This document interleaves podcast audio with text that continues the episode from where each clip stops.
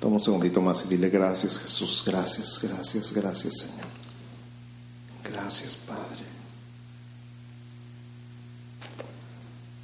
Tu sacrificio perfecto, tu sacrificio completo, que no le faltó nada, no necesita nada porque tú hiciste todo y lo, que todo lo que tú haces lo haces más que bien, lo haces excelente y absolutamente completo, terminado.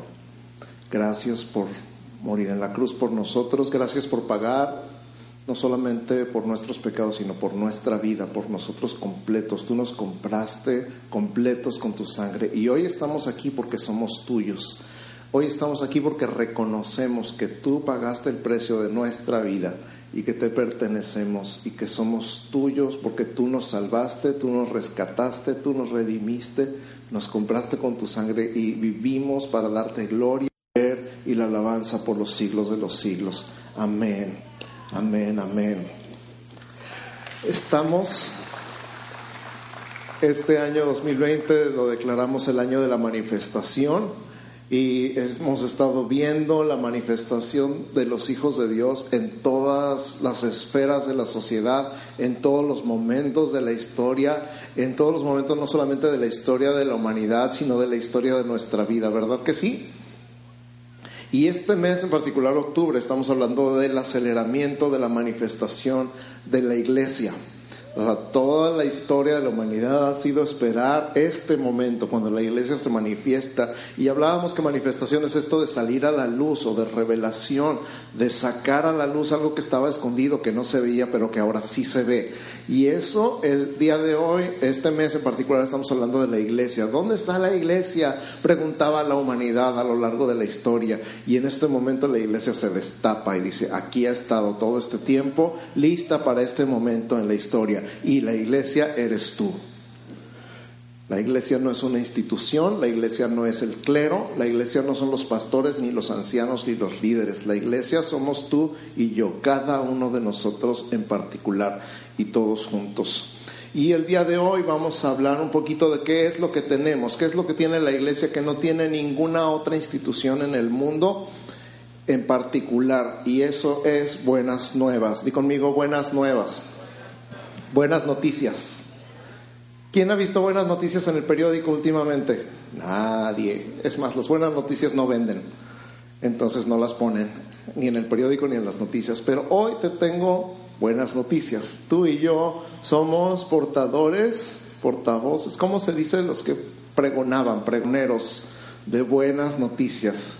Tú y yo estamos para anunciarle a todo el mundo buenas noticias. Y justamente cuando se cansan de leer el periódico, cuando están preocupados y angustiados por ver las noticias, tú puedes decirle, yo tengo buenas noticias para ti. A ver, repite conmigo, yo tengo buenas noticias para ti. Ahora voltea con el de al lado y dile, yo tengo buenas noticias para ti. Así es, tú tienes buenas noticias para toda la humanidad, tenemos buenas noticias para todo el mundo. Y a manera de introducción, déjame recordarte que la historia de la humanidad se divide en antes de Cristo y después de Cristo, ¿verdad que sí? Toda la historia la dividimos actualmente en antes de Cristo y después de Cristo. Hoy estamos en el año 2020, después de quién? De Cristo. Así que aunque la gente no quiera reconocer a Cristo, cada vez que escribe la fecha, no le queda de otra más que reconocer que estamos en el año 2020 después de Cristo. Así nuestra vida también. La Biblia, la palabra de Dios, la historia de Dios está dividida en Antiguo Testamento y Nuevo Testamento. Y adivina quién divide los dos. Cristo. Todo el antiguo pacto, todo el antiguo testamento es antes de Cristo y todo el nuevo testamento es después de Cristo. La historia de Dios también se divide antes de Cristo y después de Cristo. Y tu vida y mi vida no se diga, yo no sé tú, casi puedo apostar que sí, bueno, apostar no se vale, pero podría decir que sí, tu vida está dividida antes de Cristo y después de Cristo. Levanta tu mano si es así. Yo puedo dividir claramente mi vida en antes de Cristo y después de Cristo. Antes de conocer a Cristo era uno, ahora que conozco a Cristo soy otro completamente. Él ha cambiado mi vida, Él ha cambiado mi historia, Él ha cambiado la historia de mi familia, Él ha cambiado el ambiente en mi casa. Antes de Cristo mi casa era una y después de Cristo mi casa fue otra. por lo que Jesús hizo en la cruz. Nuestra deuda quedó pagada, el pecado de Adán fue quitado del medio y tenemos el camino abierto al Padre. Todo por gracia, por medio de la fe en Jesús. Tú dime si esas no son buenas noticias. Son excelentes noticias. De hecho, la palabra griega para buenas noticias es evangelio. Y conmigo, la palabra griega para buenas noticias es evangelio. Así que cuando alguien decía buenas noticias, gritaba evangelio. Y ahora nosotros decimos evangelio, buenas noticias, te tengo buenas noticias. Eso es lo que se nos ha confiado para compartir. Lo más chafa para nosotros mismos, para la iglesia en general y para el avance del reino de Dios en la tierra es que la iglesia represente mal a Dios. Lo voy a repetir. Lo más chafa para nosotros mismos, para la iglesia en general y para el avance del reino de Dios en la tierra es que la iglesia represente mal a Dios. Dios que la salvó por gracia, Dios que la ama sin tomar en cuenta sus pecados. Y eso es lo que pasa cuando enfocamos el mensaje del Evangelio en la conducta del hombre y no en la cruz de Cristo. Cuando cambiamos el Evangelio por una lista de cosas que tienes que hacer para poderte acercar a Dios. Cuando la buena noticia es que es Dios el que se acercó a ti. Por eso cuando alguien dice, es que encontré a Dios, le digo, más bien Dios te encontró a ti, porque el perdido eras tú, no Dios. Dios se acercó a ti. La iniciativa fue de Dios no tuya. Tú ni tú ni, caso, Dios, ni le estabas haciendo caso, ni lo buscabas. A lo mejor sí, algunos cuantos lo buscaban. Pero la mayoría de ustedes prácticamente se tropezó con él porque se les puso en el camino. ¿Sí o no? Y entonces tuvieron un encuentro con Dios que cambió su vida para siempre. Eso es el mensaje del Evangelio. Dios cambió mi vida, Cristo cambió mi vida. Mi vida es una antes de Cristo y otra después de Cristo. No se trata de lo que yo haga, se trata de lo que Jesús ya hizo. Repite conmigo, no se trata de lo que yo haga, se trata de lo que Jesús ya hizo. ¿De qué se trata el cristianismo? De lo que Jesús hizo, no de qué hacen los cristianos. ¿O de qué hacemos los cristianos? ¿Cuántos dicen amén? Hoy vamos a recordar qué es lo que creemos y por qué lo creemos. Así que, número uno, el más importante, el centro de todo, di conmigo, sacrificio, sustituto. Dile otra vez, sacrificio, sustituto. Otra vez, sacrificio, sustituto. ¿Qué es lo más importante el centro de nuestra fe? El sacrificio sustituto. Jesús nació sin heredar el pecado de Adán, porque Jesús no es descendiente de Adán. Otra vez, Adán pecó en el huerto del Edén. ¿Se acuerdan de eso? Adán y Eva pecaron, cayeron. A partir de ese día todos sus hijos, toda su descendencia hasta el día de hoy nacieron en un estado de pecado. O sea, desde que nacemos, desde que fuimos concebidos, ya estábamos en pecado. Por eso David dijo, en pecado me concibió mi madre. No era porque estuviera fuera del matrimonio, sino porque todos, todos, absolutamente todos, fuimos concebidos en un estado de pecado. Pero Jesús no es hijo de Adán. Jesús es hijo de Dios. Jesús no tiene la herencia de Adán porque no es descendencia de Adán. De Adán. Fíjate lo que dice Lucas 1:35, Jesús, cuando el ángel está anunciando a María su nacimiento, dice, respondiendo el ángel le dijo, el Espíritu Santo vendrá sobre ti y el poder del Altísimo te cubrirá con su sombra, por lo cual también el santo con mayúscula, ser con mayúscula, que nacerá, será llamado Hijo con mayúscula de Dios el santo ser que nacerá será llamado Hijo de Dios. La única persona en la historia de la humanidad que ha nacido no en un estado de pecado, sino en un estado de santidad es Jesús. Y luego Hebreos 9:14 dice, ¿cuánto más la sangre de Cristo, el cual mediante el Espíritu Eterno se ofreció a sí mismo sin mancha? Di conmigo, sin mancha ¿Has visto una camisa blanca sin mancha?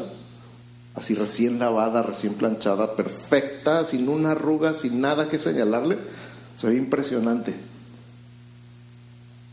Ahora, una persona sin mancha, sin nada que señalarle, sin nada que reclamarle, sin nada de que le puedas acusar, es impresionante. Y la única persona sin mancha que ha caminado sobre esta tierra se llama Jesús. Y dice que Él se ofreció a sí mismo. Y entonces que su sangre, por ser sin mancha, limpia nuestras conciencias. ¿Alguna vez te has sentido con la conciencia sucia? Ay, nomás uno, dos. No, me, ¿Alguna vez te has sentido sucio? ¿Qué te puede limpiar? La sangre de Jesús, dice aquí. Limpiará vuestras conciencias. Y todavía dice, de obras muertas para que sirváis al Dios vivo. O sea, has tratado de hacer muchas cosas para quitarte ese cochambre de la conciencia y no ha funcionado. Eso se llaman obras muertas pero su sangre te limpia tu conciencia de obras muertas para que puedas servir al Dios vivo. Qué impresionante. Esas son buenas noticias.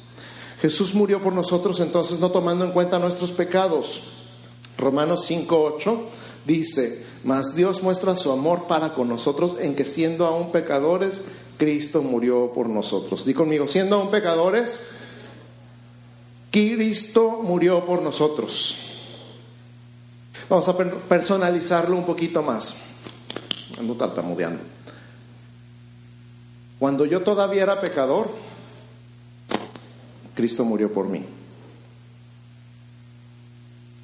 Cuando yo todavía era pecador, Cristo murió por mí. El contexto del capítulo dice, podría ser que alguien se animara a morir en el lugar de una persona que sea justa. ¿Has visto películas donde, cuando alguien se sacrifica por alguien porque considera que es más digno de vivir que él mismo? Cuando dice, no, no, no, sálvate tú, yo aquí me quedo y me muero. Y, y, todos aplauden en la película porque se atrevió a morir por alguien que consideraba más justo o más digno que él. Puede ser que alguien se anime a morir por un justo. Dice, hasta podría ser que alguien se animara a morir en el lugar de alguien que sea bueno justo o bueno. Dices, no, pues sí, que se salve, pues yo ya viví, yo he hecho muchas cosas malas, yo merezco estar aquí y morir. Lo hemos visto en muchas películas, pero el amor de Dios se muestra en que tú y yo éramos malos cuando Cristo murió por nosotros. No éramos buenos. A veces nos hacemos los buenos, a veces nos sentimos los buenos, pero no éramos buenos. Y siendo malos, siendo pecadores, Cristo murió por nosotros. Esa es la gran diferencia entre considera que mereces vivir y en realidad eras digno de muerte, porque la paga del pecado es muerte. Y entonces hay un intercambio, un intercambio precioso en la cruz. Cada vez que me acuerdo de este intercambio se me pone la carne de gallina porque no lo puedo entender, no lo puedo, no puedo decir que no puedo creer porque lo tengo que creer, pero eh, la definición más precisa de evangelio es cuando es una noticia demasiado buena para creerse. O sea, no nada más buenas noticias, sino tan buenas noticias que me cuesta trabajo creerlas. Eso es evangelio. Y este es el evangelio. En la cruz, Cristo cambió de lugar contigo. En la cruz, Cristo cambió de lugar contigo. O sea, tú eres pecador, Él es santo. En la cruz el intercambio fue que Él se hizo pecador para que tú fueras santo. Y entonces tú eres santo ahora porque Él se hizo pecado. Al que no conoció pecado, Dios lo hizo pecado, ¿se acuerdan? Para que nosotros fuésemos hechos justicia de Dios en Él. No estoy diciendo, Él cambió de lugar contigo. Por su muerte yo fui perdonado. Hebreos 9:15 dice, así que por esto es mediador de un nuevo pacto para que interviniendo muerte para la remisión de las transgresiones. Transgresiones es otra forma de decir pecado, que había bajo el primer pacto. Los llamados reciban la promesa de la herencia eterna. En otras palabras, Él pagó la deuda, todo lo que le debíamos a Dios, que nunca íbamos a poder pagar, Él lo pagó. ¿Dónde? En la cruz.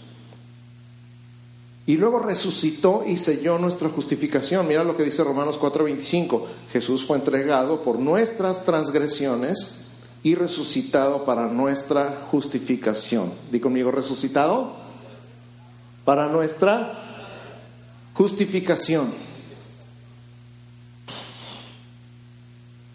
O sea que si hubiera muerto pero no hubiera resucitado, no estaríamos justificados.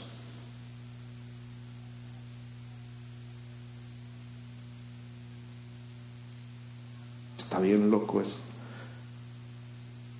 Si, si, Jesús hubiera muerto en la cruz pero no hubiera resucitado, tú y yo no estaríamos justificados. Al contrario, seríamos culpables de la muerte del Hijo de Dios. O sea, además de todo lo demás. Pero fuimos justificados por su resurrección. Y luego su ascensión me puso en posición de hijo. Su ascensión me puso en posición de hijo. Dice Romanos 4:25. No, ese ya lo leí. Efesios 2:6. Juntamente con él nos resucitó y asimismo nos hizo sentar en los lugares celestiales con Cristo Jesús. Esto está así. Nos hizo sentar en los lugares celestiales con Cristo Jesús. Espiritualmente, tú estás en un lugar que se llama los lugares celestiales. No tenías acceso, no había forma de que fueras puesto en ese lugar a menos que hubieras entrado con Jesús. Es como cuando vas a una fiesta y eres el colado, pero eres el colado del invitado principal y él te dice, tú entras conmigo. O sea, tú no entras por quién eres tú, el, el de la puerta ni sabe quién eres. Pero resulta que eres el acompañante de alguien bien, bien machín, bien VIP. Y entonces se dice, viene conmigo, ah, pásale. Y tú te sientes así como que, wow. Estás espiritualmente en una posición, en un lugar fabuloso, increíble, maravilloso que se llama los lugares celestiales. En los lugares celestiales están todas las bendiciones, dice ahí mismo en Efesios 1. Toda bendición espiritual está en los lugares celestiales, en Cristo. Para poder estar ahí tú necesitas estar en Cristo. Y entonces dice que tú estabas muerto, porque la paga del pecado es muerte, para Dios estabas muerto en delitos y pecados, pero Él te resucitó y te hizo sentar con Él en los lugares celestiales, que es la zona VIP que nadie puede entrar, a menos que estés en Cristo. Eso se llama posición. Estabas en posición de criminal, pero estás en posición de hijo. Y luego envió su Espíritu Santo para poder darnos poder para vivir su vida. Dice Romanos 5:5, y la esperanza no avergüenza, porque el amor de Dios ha sido derramado en nuestros corazones por el Espíritu Santo que nos fue. Dado. Es un regalo. El Espíritu Santo es un regalo para ti. Te fue dado. ¿Qué tienes que hacer para recibir el Espíritu Santo? Nada. Creer. Recibir. Es más, ¿se acuerdan cuando Simón el mago le dijo a Pedro, te doy dinero, pero dame el Espíritu Santo? Y Pedro le dice, tu dinero perezca contigo porque creíste que el regalo de te podía comprar con dinero. O sea, nada que ver, estás bien perdido, compa. Pero Él te lo dio. Te dio el Espíritu Santo y lo tienes porque Él quiso dártelo. Y entonces el intercambio de la cruz termina diciendo su vida por mi vida. O sea, Él dio su vida por la mía. Y dice Galatas 2.20, con Cristo estoy juntamente crucificado y ya no vivo yo, mas vive Cristo en mí. Y lo que ahora vivo en la carne, lo vivo en la fe del Hijo de Dios, el cual me amó y se entregó a sí mismo por mí.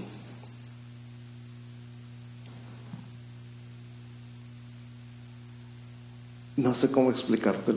O sea, sí sé, pero es demasiado lo que tengo en la cabeza como para compartirlo en tan poco tiempo. Pero es como si, ay, junto con mi pecado, junto con mi naturaleza de pecado, todo mi carácter, mi mal carácter, todos mis palabras insultantes, hirientes, sarcásticas, irónicas, todas las cosas que digo cuando estoy enojado y toda la forma en la que hablo, todas las veces que he roto cosas de puro coraje, que he destruido y todo lo que he herido y todo lo que lastigo, todo eso de mí, que es parte de mí o era parte de mí de alguna manera, fue sacado de mí y clavado en la cruz. Y entonces todo lo bueno, todo lo santo, todo lo puro, todo lo justo, todo lo amoroso, todo lo amable que Jesús es, se hubiera salido de Jesús, entre comillas, y se hubiera metido en mí.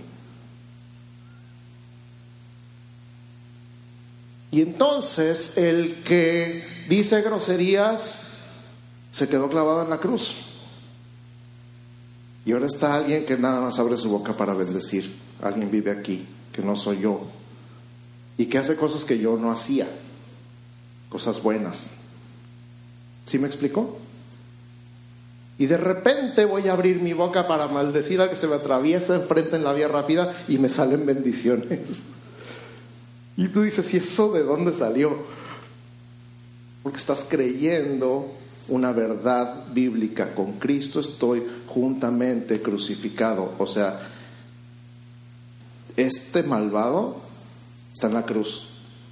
Y ya no vivo yo, vive Cristo en mí. Vive Cristo en mí.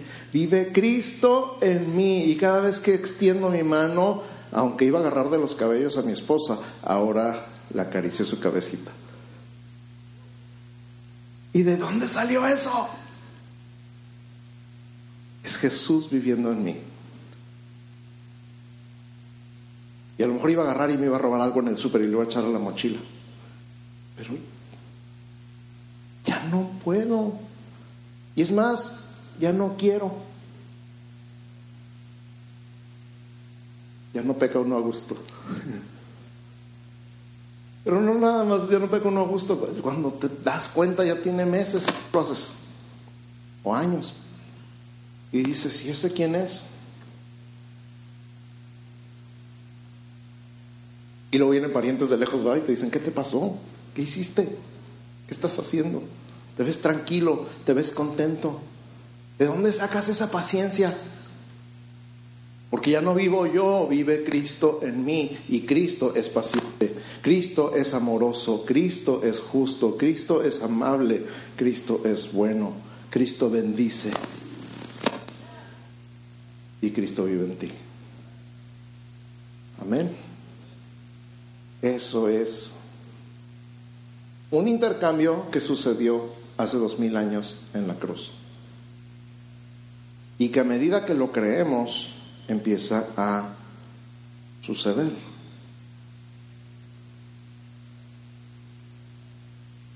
Otra vez, ¿qué tienes que hacer para que suceda? Créelo. Créelo. Sí, haz la prueba.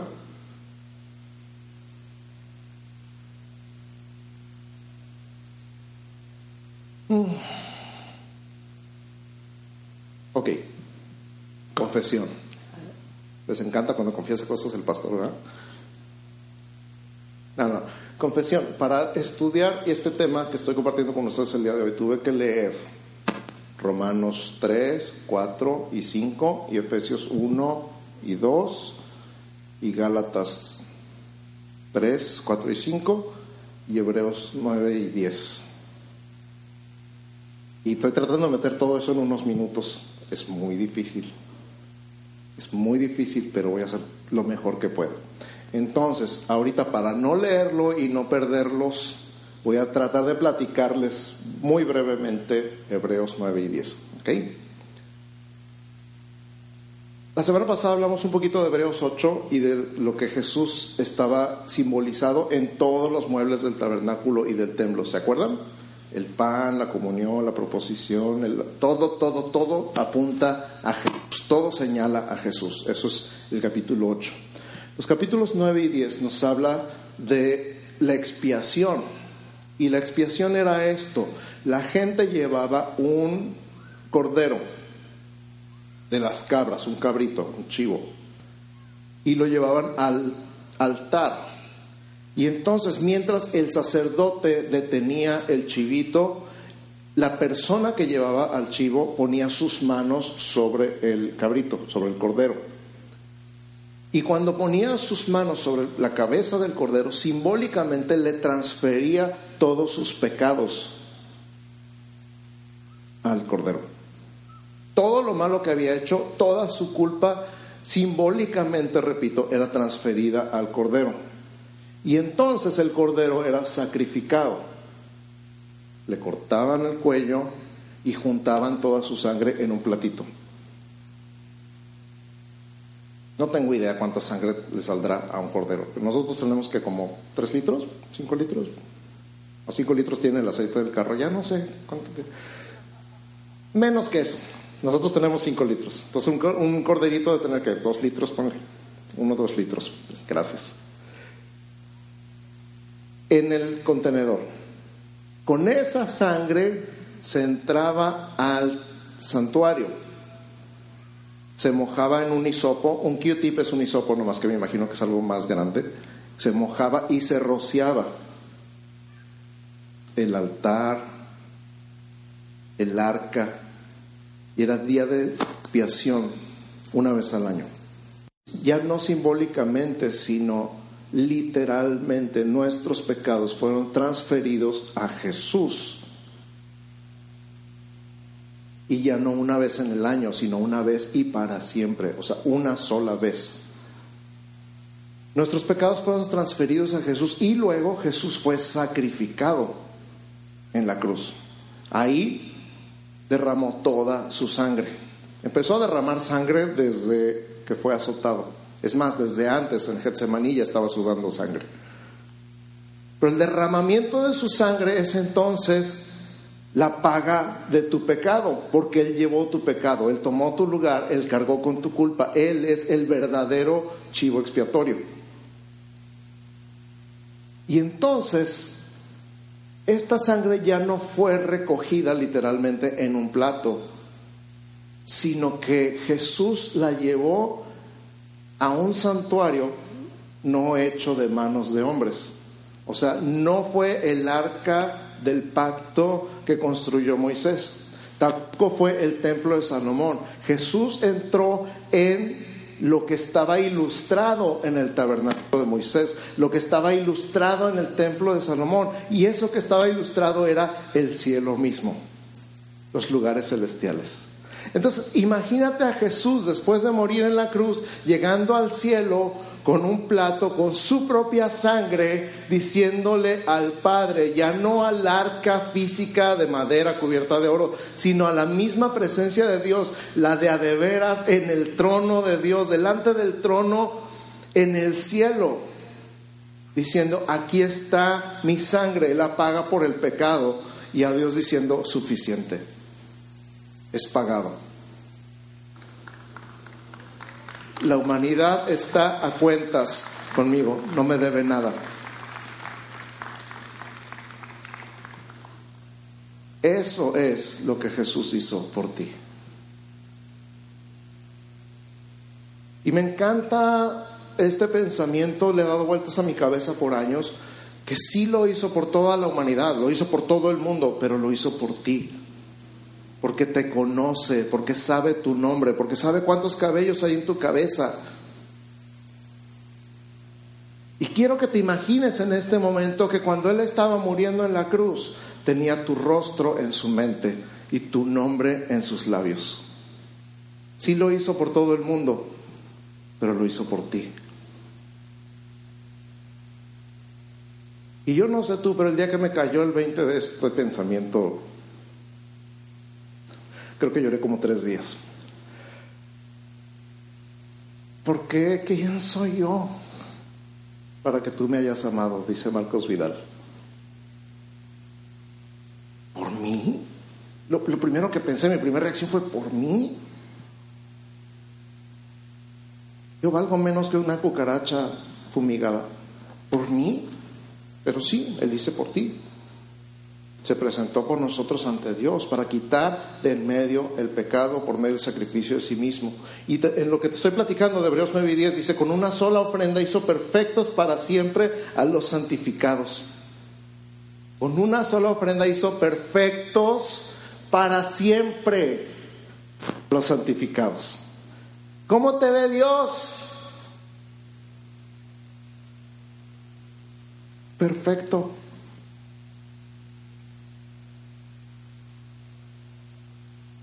Todavía no entiendo esa parte. O sea, él ve el producto terminado, pues. Nosotros estamos aquí a medio camino. Pero él ve, como ven los artistas, un pedazo de piedra, ellos la obra terminada. Un escultor ve un pedazo de piedra, pero ve la obra terminada. Así te ve Jesús, así te ve el Padre, la obra terminada.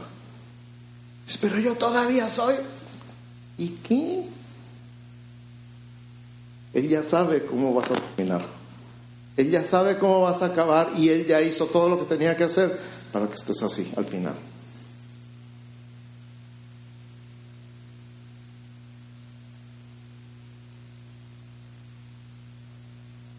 Y entonces, como éramos enemigos de Dios por nuestro pecado, nuestro estado actual ya no es de enemigos, sino reconciliados. Di conmigo, reconciliados.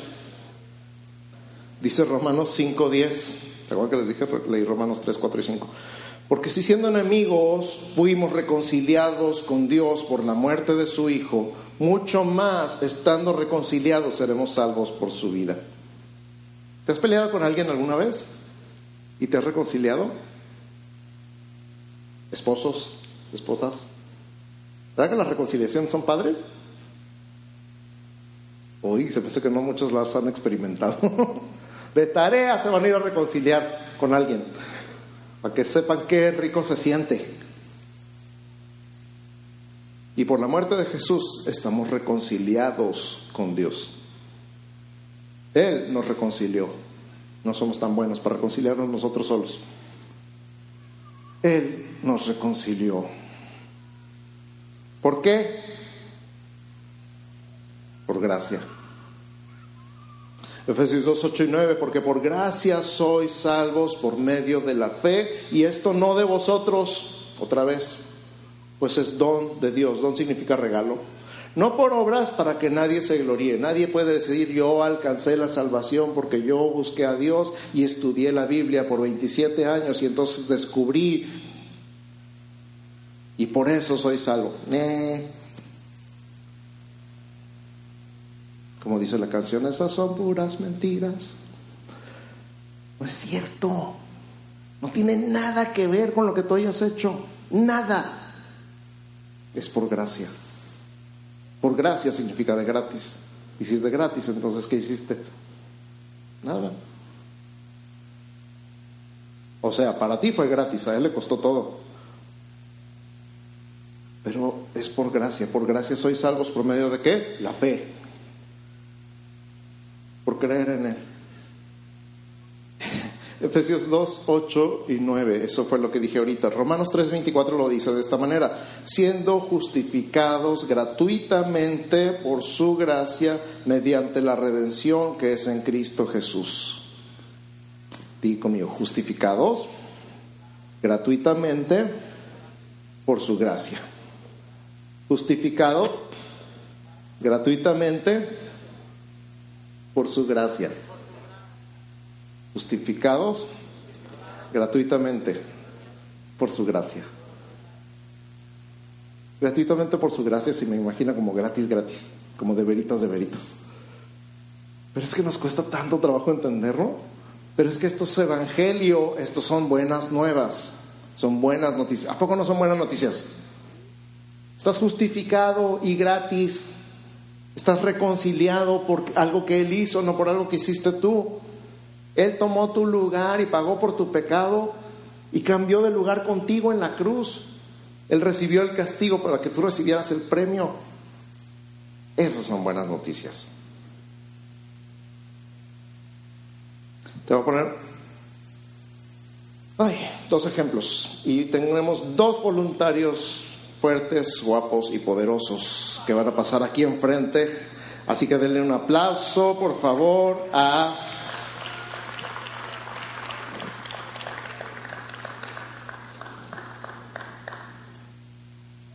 Saqueo y el joven rico. Adivinen quién es quién.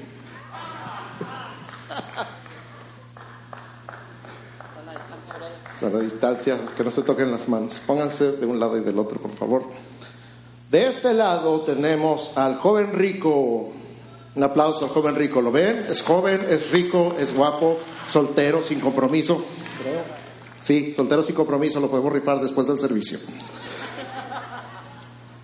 El joven rico creía que podía hacer todo lo necesario para dar la vida eterna. Y entonces llegó con Jesús y le dijo, maestro bueno, porque los jóvenes ricos son medio barberos de repente. ¿Qué haré para dar la vida eterna? Y Jesús le dijo, ¿por qué me llamas bueno? No hay bueno sino uno, solo Dios. Y los mandamientos te sabes, no adulterarás, no matarás, no hurtarás, no dirás falso testimonio, honra a tu padre y a tu madre. Y entonces el joven rico contestó, todo esto, a ver, todo esto lo he guardado desde mi juventud. Así es, bien presumido el joven rico. Y entonces Jesús le dice, te falta una cosa, vende todo lo que tienes y dalo a los pobres y tendrás tesoro en el cielo y ven, sígueme. Y entonces oyendo él esto se puso muy triste. Sí, ponte muy triste. Porque era muy rico. Y entonces se fue con la cabeza abajo. Pobrecito. Denle un aplauso al joven rico. Porque así de repente decimos que haré y que haré es ley y siempre a la ley le va a faltar algo. La semana pasada les dije, la ley es la vajilla de porcelana china en las manos de alguien con dedos de mantequilla. O sea, siempre la vas a regar, siempre la vas a romper. Ese es el propósito de la ley. Andó por Jericó y sucedió que un varón llamado Saqueo, que era jefe de los publicanos, era el mero mero de Hacienda, y rico además, quién sabe si porque era de Hacienda, pero era rico procuraba ver quién era Jesús, pero no podía porque había mucha gente y él era chaparrito. y corriendo adelante se subió a un árbol, a ver, súbete a la bocina, para ver a Jesús. Cuando Jesús llegó a aquel lugar, esto es lo, lo interesante, lo divertido, Jesús se paró justo debajo de él en el árbol y volteó para arriba. Eso debe haber estado bien divertido. Y lo vio y le dijo, saqueo, date prisa, desciende porque hoy me quedo en tu casa. Así que baja. Él quería ver a Jesús aunque fuera de lejos. Hizo todo lo que pudo para alcanzar a ver a Jesús aunque fuera de lejos. Y Jesús no solamente lo vio, sino que le dijo, hoy me quedo en tu casa. Así que apúrale, ¿qué haces ahí trepado? Y entonces fue corriendo a preparar una fiesta para Jesús, darle de comer a él y a todos los que iban con él, que eran un chorro. Y entonces ya me imagino la esposa. Llega, échale agua a los frijoles porque ahí viene Jesús y sus doce discípulos y todas las mujeres que vienen con él. Pero dice que le recibió gozoso. Di conmigo, le recibió gozoso. Ahora, si Jesús fuera a entrar a tu casa, ¿qué harías? Sí, yeah.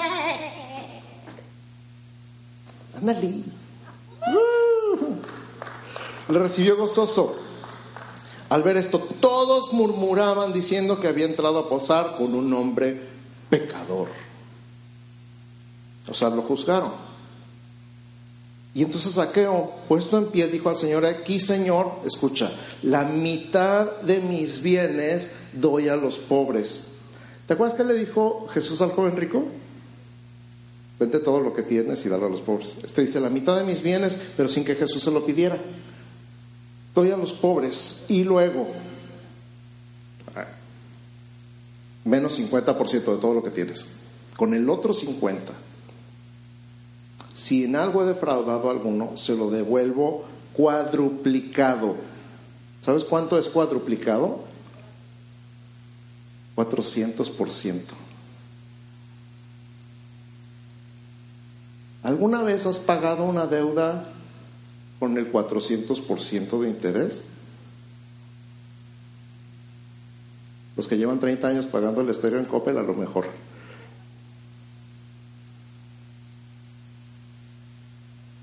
¿400% de lo que había defraudado lo devuelve? Y entonces Jesús le dijo, hoy ha venido la salvación a esta casa. Por cuanto él también es hijo de Abraham, porque el Hijo del Hombre vino a buscar y salvar lo que se había perdido. Un aplauso fuerte a Saqueo, por favor, gracias. Esto. Entonces vamos a meditar un poquito en Saqueo.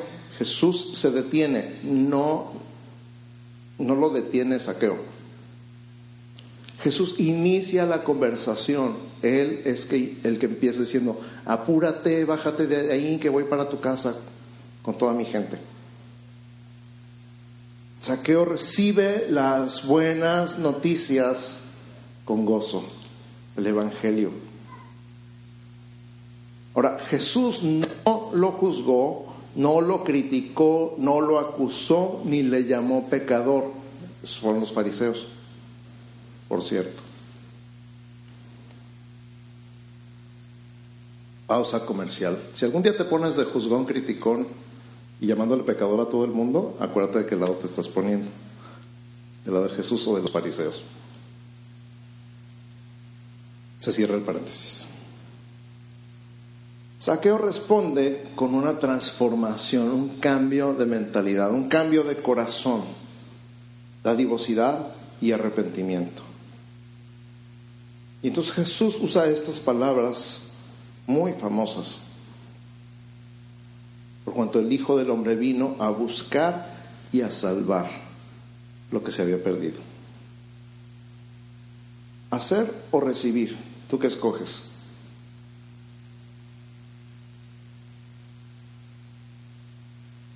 Hacer a merecer o recibir gratis, ¿tú qué escoges? Mira, para los hombres es más trabajoso esto porque estamos acostumbrados y enseñados a merecer. Hay que trabajar para ganarse. Cuando ya hayas pagado todos tus deudas, entonces piensas en irte a divertir. Estamos, no sé si todos, pero en general estamos enseñados a merecer. ¿Sí o no? Estamos entrenados desde niños para merecer. Y luego Jesús llega a tu vida y te dice, yo no te estoy pidiendo nada, yo vengo a darte. Y entonces dices, ¿pero qué tengo que hacer? Y el Señor dice, nada, es un regalo. Dice, no, no, no, no, no, ¿cómo que un regalo? Nada es gratis en la vida, porque así nos enseñaron.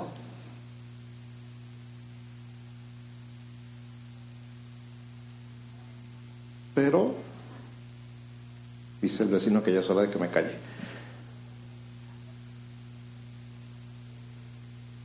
Si no fuera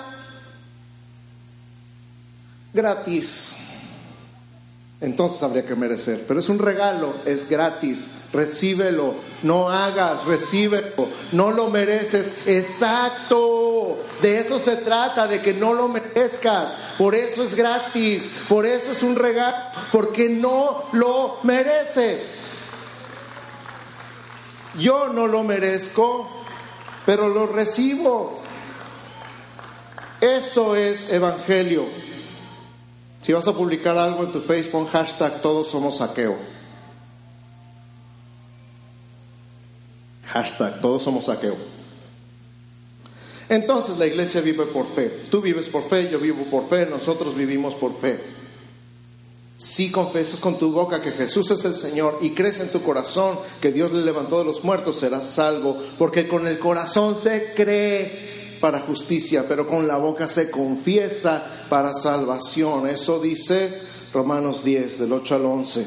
Entonces creemos que ya es nuestro, creemos que Dios lo piensa, creemos que Dios nos ama, creemos que Dios hizo todo, creemos y nos alineamos a la verdad porque hemos conocido la verdad y la verdad nos ha hecho libres. ¿Cuántos dicen amén?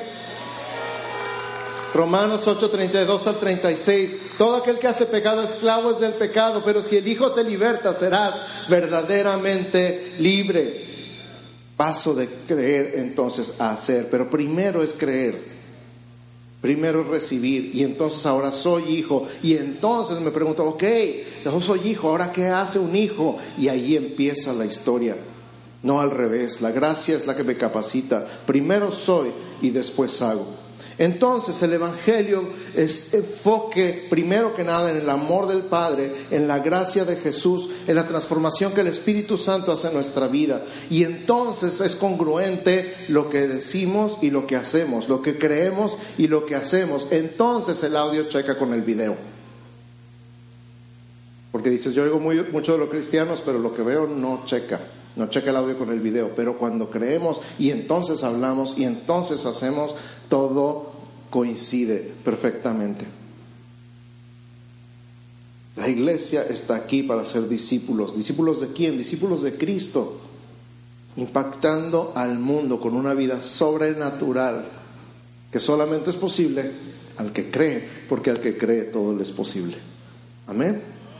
Vamos a orar. Padre, en el nombre de Jesús, gracias por tu palabra, gracias por todo lo que nos has hablado, lo que nos has enseñado. Yo no quiero ser el joven rico, Señor. Renuncio a ser el joven rico, renuncio a querer merecer, renuncio en el nombre de Jesús a creer que yo puedo llegar a merecer algo de todo lo que tú me has dado. No quiero, Señor. No quiero ser el joven rico, quiero ser saqueo quiero que llegues a mi casa, quiero que, que me anuncies que has llegado a mi casa y que tu reino ha llegado a mi vida y que yo no he hecho nada todavía y tú ya me amas. Yo lo creo, yo lo recibo en este momento, renuncio a merecer y aprendo a vivir por gracia. Y así como he recibido tu salvación por gracia, recibo la santificación por gracia, recibo la sanidad por gracia, recibo la provisión sobrenatural por gracia, recibo el ministerio, el llamado, los dones, recibo lo declaro sobre mí en el nombre de Jesús, en el nombre de Jesús, en el nombre de Jesús. Y yo creo y recibo que ah, declaro que he recibido tu Espíritu Santo que me capacita sobrenaturalmente para vivir tu vida, para disipular a mi mundo alrededor y para establecer tu reino en donde quiera que vaya. En el nombre de Cristo Jesús. En el nombre de Jesús. Y ahora iglesia, en el nombre de Jesucristo de Nazaret, que el Señor te bendiga y te guarde. Que el Señor haga resplandecer su rostro sobre ti y tenga de ti misericordia. Que el Señor alce sobre ti su rostro y ponga.